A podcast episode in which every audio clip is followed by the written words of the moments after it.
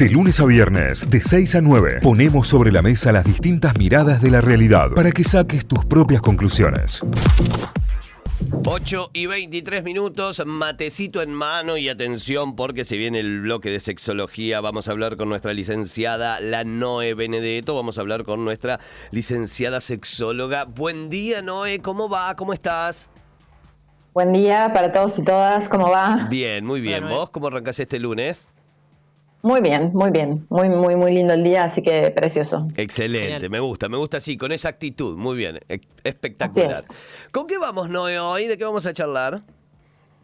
Bueno, esto es algo que ya ha venido siendo bastante recurrente en las cajitas. Em, hoy no tengo así como marcas de, de, género al respecto de la consulta, pero dice, mi pareja se masturba pero no quiere tener sexo conmigo. Mira. Y en otras oportunidades me han mandado, he encontrado a mi marido masturbándose mientras yo duermo al lado. Bien, bien. No hay una consulta puntual, pero bueno, yo puedo, puedo fantasear porque ¿De dónde viene? Claro, Porque puedo, básicamente. no, pero claro, entiendo que, lo que se plantea es casi desde una preocupación, digamos, la preocupación de, por un lado, mi marido se masturbe mientras duerme, mientras duerme al lado, y por el otro, mi pareja se masturbe y no tiene sexo conmigo. Básicamente entiendo que viene por el lado de una preocupación, o tal vez desde el horror de, oh, lo encontré masturbándose. Así es. Bueno, antes que nada, eh, la idea es poder em, dejar de utilizar el término masturbación, que alguna vez he hecho mención, porque justamente masturbar viene de perturbar los genitales con la mano. ¿no? Entonces, ese tipo de connotación ya esa actividad la torna un tanto um, negativa en sí misma. Yo prefiero hablar de autoerotismo, autoestimulación, automimo, autoexploración. Autosatisfacción, estaría, eh, autosatisfacción estaría bien, ¿no? no sé si bien o mal digo, pero ¿es correcta? Sí. Sí, sí, hay gente que habla también de autogestión, bueno, ahí ya se, torna un tanto más un tanto más capitalista, pero los, estudiantes de economía hablan de autogestión. Claro, sí, sí, bueno, cada quien, cada rancho tendrá su, término más particular, pero eh, bueno, otra cosa que no, que, no se acerque a, estas condiciones un tanto eh, negativas, ¿no? O sea, que, estamos hablando de placer, ¿no? ¿no? de algo que tenga que ver perturbador o con una, connotación moral. Eh, pero mm, esta situación, por eso te digo, no, no hace la marca de qué le pasa con eso, simplemente nos tiran la escena eh, puede llegar a generar muchas veces eh, controversias, despierta ciertos malestares, inseguridades en la persona que toma conocimiento con eso. Y a la vez como se abren muchas preguntas, ¿no? Esto de por qué lo hace, ya no siente más deseo por mí, será que ya no le gusto, eh, lo hará pensando en otras personas, no soy suficiente, cuenta o no cuenta como infidelidad, también a veces sale.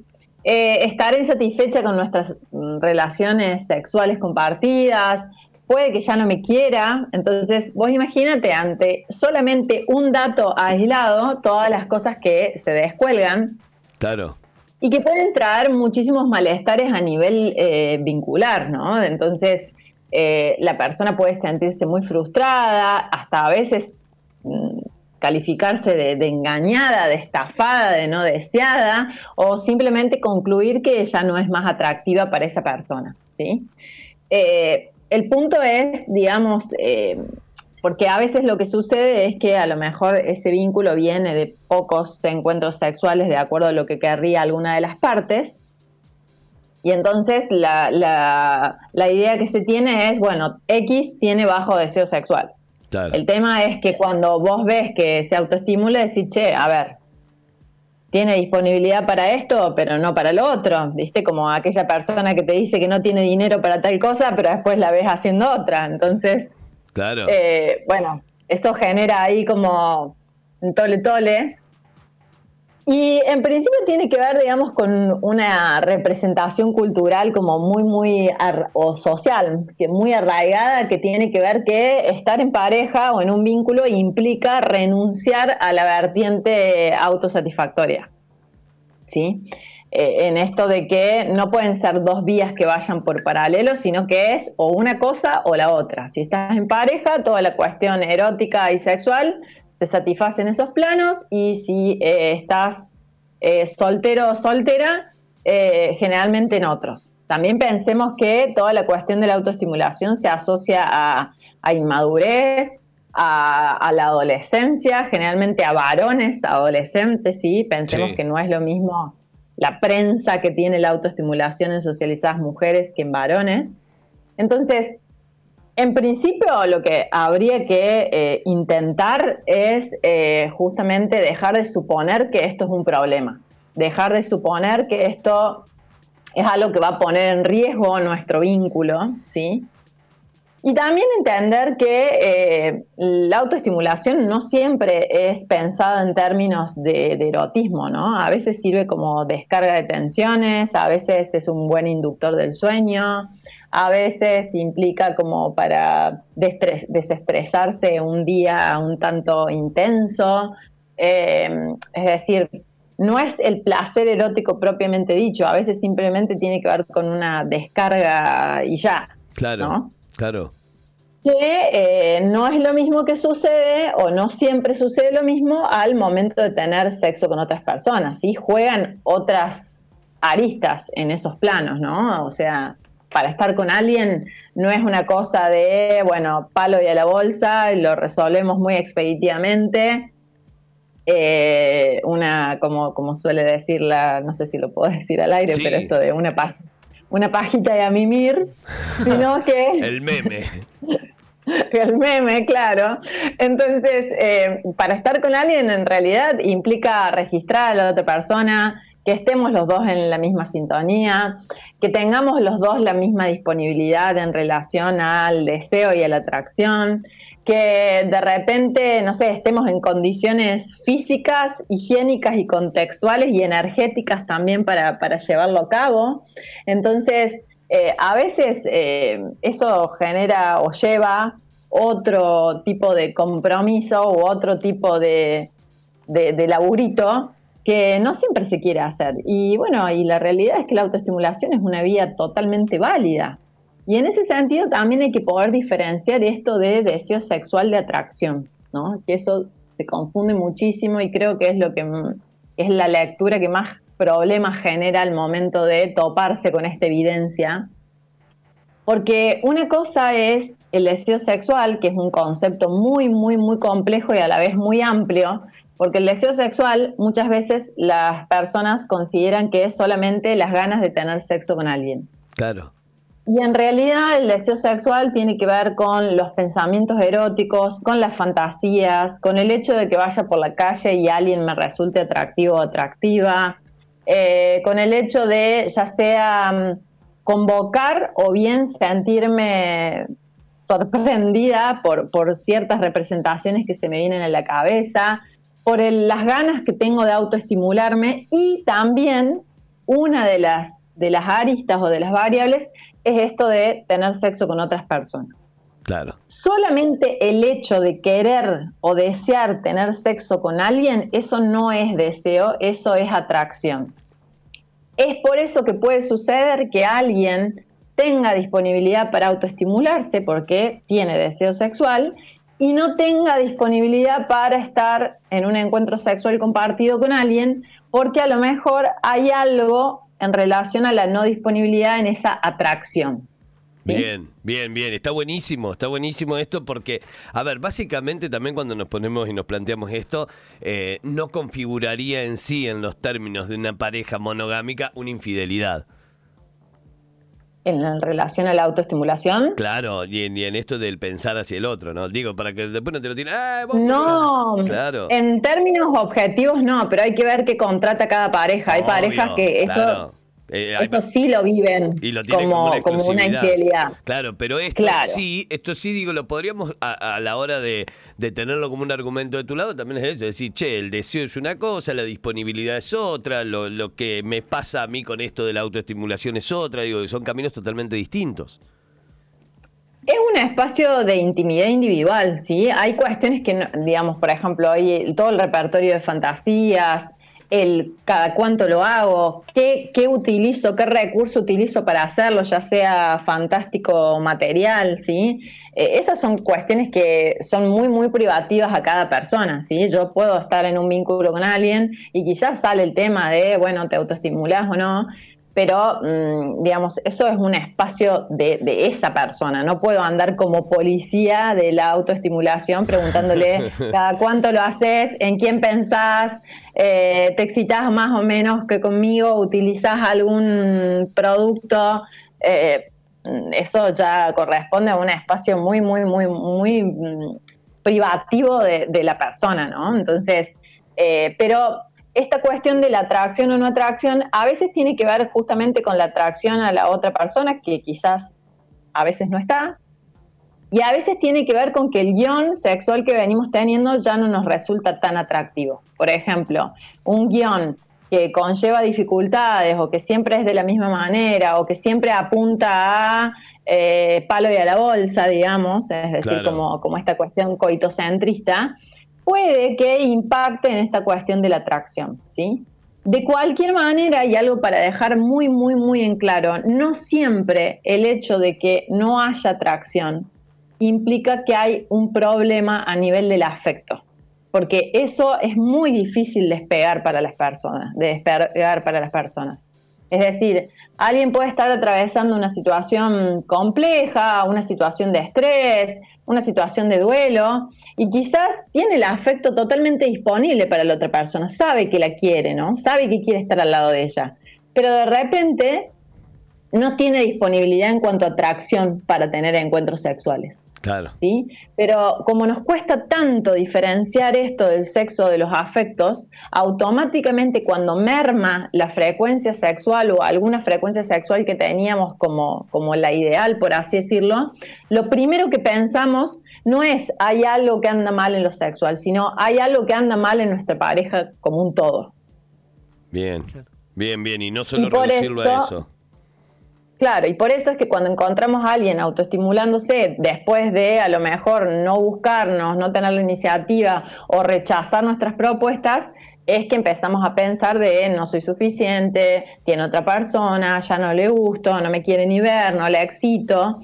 Y lejos de eh, que la cabeza se nos dispare para decir, y bueno, es un espacio individual que tiene, mucho más pragmático, mucho más expeditivo, que eh, no tiene todo el, la procedural o todo el ceremonial que implica estar con alguien, ¿no? Claro, claro, claro, claro, totalmente, totalmente. Está buenísimo que quede así también aclarado y de esa manera. Por eso es que justamente el concepto de deseo, es más, a ver, pensemos en esto, alguien puede tener una frecuencia alta de encuentros sexuales sin desearlo, hay gente que lo hace por compromiso, o hay gente que puede tener un deseo sexual muy alto, pero no llevarlo a cabo en encuentros sexuales compartidos. Claro. ¿Sí? Alguien puede fantasear muchas veces al día, que se le vengan muchos pensamientos en relación a lo erótico y no necesariamente va a activar eso teniendo encuentros sexuales compartidos. Entonces, lo que de la evidencia, es decir, lo que se ve empíricamente en relación a lo sexual, no sería un indicador ni para medir eh, niveles de satisfacción, ni para medir deseo, ni para medir atracción, porque en esto también del consenso y el consentimiento, muchas personas dicen que sí a un sexo por débito o por compromiso que no necesariamente lo están deseando. Claro. Sí, sí, sí. Y después las muchas funciones o las muchas eh, bondades que tiene la autosatisfacción, ¿no? No necesariamente es sexual. Exacto, exacto. Está bueno esto también de, lo que recién planteaba. Che, puede ser para descargar tensiones, puede ser para eh, eh, conciliar el sueño, puede ser para relajación, puede ser para montones de, otras cuestiones. Y está ahí, o sea, valga la redundancia, está tan a mano. Está al alcance de la mano, tal cual. olvídate, olvídate, ¿sí? Y esto en realidad también tiene que ver con esta división que se hace como una jerarquización, de que hay prácticas sexuales que si son compartidas van a ser eh, más importantes o van a estar mejor valoradas que otras, ¿no? Claro. Entonces, o esto que, que, pasa también con la penetración, digamos, si estuviste con alguien, hicieron de todo, menos penetración, no tuvieron sexo. Bueno, acá entraría más o menos lo mismo. Hay gente que considera que la actividad sexual individual no es sexo. Claro, es verdad. Yo soy una gran militante de, la paja, así que nada, eso yo, yo, lo cuento como válido, ¿no? Pero bueno, después cada quien vendrá con, su historial. Claro, absolutamente. Y, después también hay un concepto que dice que eh, si esto se vuelve estable en el tiempo y la persona solamente, ¿sí? Eh, elige como primera opción esta cuestión de la autoestimulación teniendo eh, personas para vincularse de esta manera, se habla de solo sexualidad, ¿sí? Pero es una categorización que no tiene que ver con una patología, simplemente, inclusive esto, como ya hablamos la otra vez, puede ser un concepto temporal, no necesariamente es algo estático e irreversible.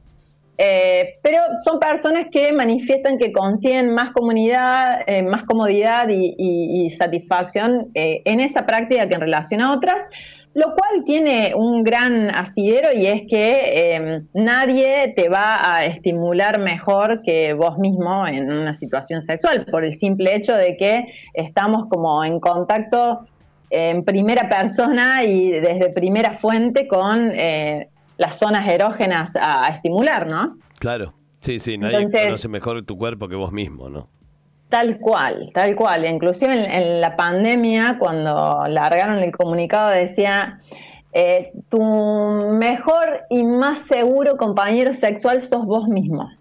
Sí. Y bueno, y ahí es que empezaron a militar toda la cuestión de, visibilizar, más que militar, toda la cuestión de, de la autoestimulación, ¿sí? Entonces, eh, el punto es acá, en estas situaciones que nos consultan, que evidentemente generan algún tipo de malestar.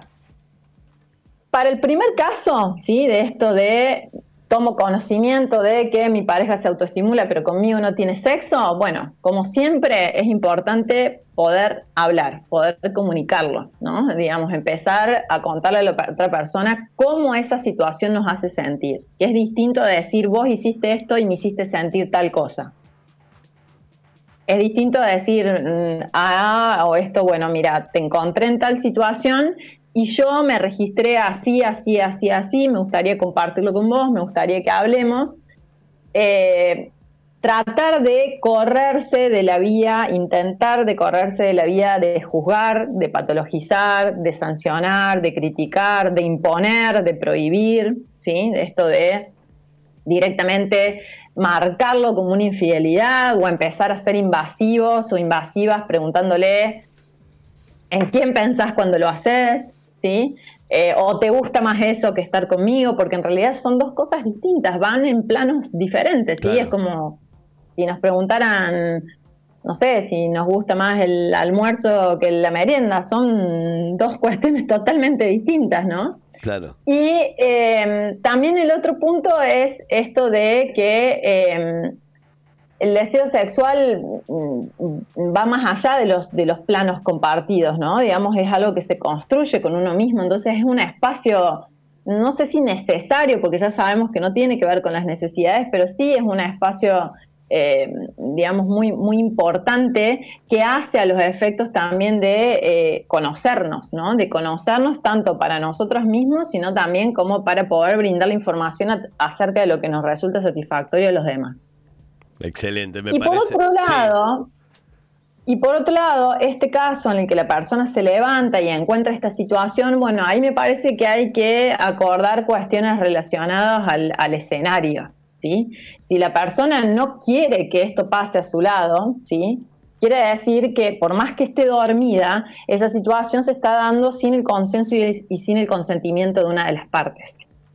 Entonces, ahí sí estaría bueno plantear de decir, che, bueno, mira, estas actividades no hay ningún problema con que las llevemos a cabo, pero te doy o no te doy, o consensuemos o no consensuemos esto para que se dé en un momento en el que yo estoy durmiendo al lado tuyo. Claro. ¿Sí? Y no Porque hay personas ahí, claro. Sí, sí, sí, con la cama vibrando, ¿no? Hay personas a las que esto le puede resultar indiferente, hay personas a las que esto les puede resultar excitante y hay personas a las que esto les puede llegar a disgustar. Entonces, en principio, el autoerotismo es una vía tan, tan válida como la actividad compartida para vivir la sexualidad no debería pensarse como una especie de consuelo que tienen las personas que no tienen algún tipo de vínculo, no debería pensarse como un reemplazo o como un indicador de inmadurez o de insatisfacción, al contrario, es una vía de autoconocimiento, ¿sí? Mientras más información acerca de mis respuestas sexuales y eróticas tenga, probablemente más placentera vaya a ser mi vida o mi trayectoria sexual. Y eh, la cuestión es que eh, también puede ser como un recurso para equilibrar algunas asimetrías que se dan a veces en las parejas en relación a la frecuencia e intensidad con la cual queremos tener encuentros sexuales, ¿sí? Puede suceder que alguien tenga deseo y que tenga atracción y ese día no coincide con la otra persona y bueno, en el caso de que tengamos un contrato mononormado, es una vía también para hacerle lugar a ese deseo, la autoestimulación. Definitivamente, definitivamente es así. No, excelente, excelente data, la verdad, para compartir como siempre. Excelente data que no solo pueden escuchar aquí al aire, sino que también tienen la posibilidad de escucharla en Spotify, tienen la posibilidad de escucharla además en todas eh, nuestras redes sociales. La pueden seguir en leak.noeliabenedetto. Una genia la sexóloga, dice uno de los mensajes por acá. Tenemos mucho, ¿eh? Me distraje. Eh, está bueno, pero qué seguro toman. No, bueno, no, está hablando de tomar mate, este nada que ver. Estaba larga ya no sé de qué hablaba, me dice uno, no, estamos hablando sobre la autosatisfacción, chicos. ¿eh? eh yo prefiero llamarlo amor propio, dice alguien por aquí, y está muy bien. Muy bueno, Noé, muchísimas gracias. Esta columna se la voy a pasar a todos mis amigos para que entiendan un poco. Bueno, también está buenísimo, ¿eh? Y así, y así van llegando mensajes. Eh, leak.noeliabenedetto, arroba leak.noeliabenedetto es el, el, el usuario de Instagram y así la pueden seguir también, arroba notifyok y en nuestra web y en nuestras redes también la columna para que la puedan leer y no solamente escuchar. Gracias, Noé. Gracias a ustedes y buenos éxitos para toda la semana. Que tengas un lindo día. Gracias igualmente. Adiós. Notify, las distintas miradas de la actualidad para que saques tus propias conclusiones. De 6 a 9, Notify, plataforma de noticias.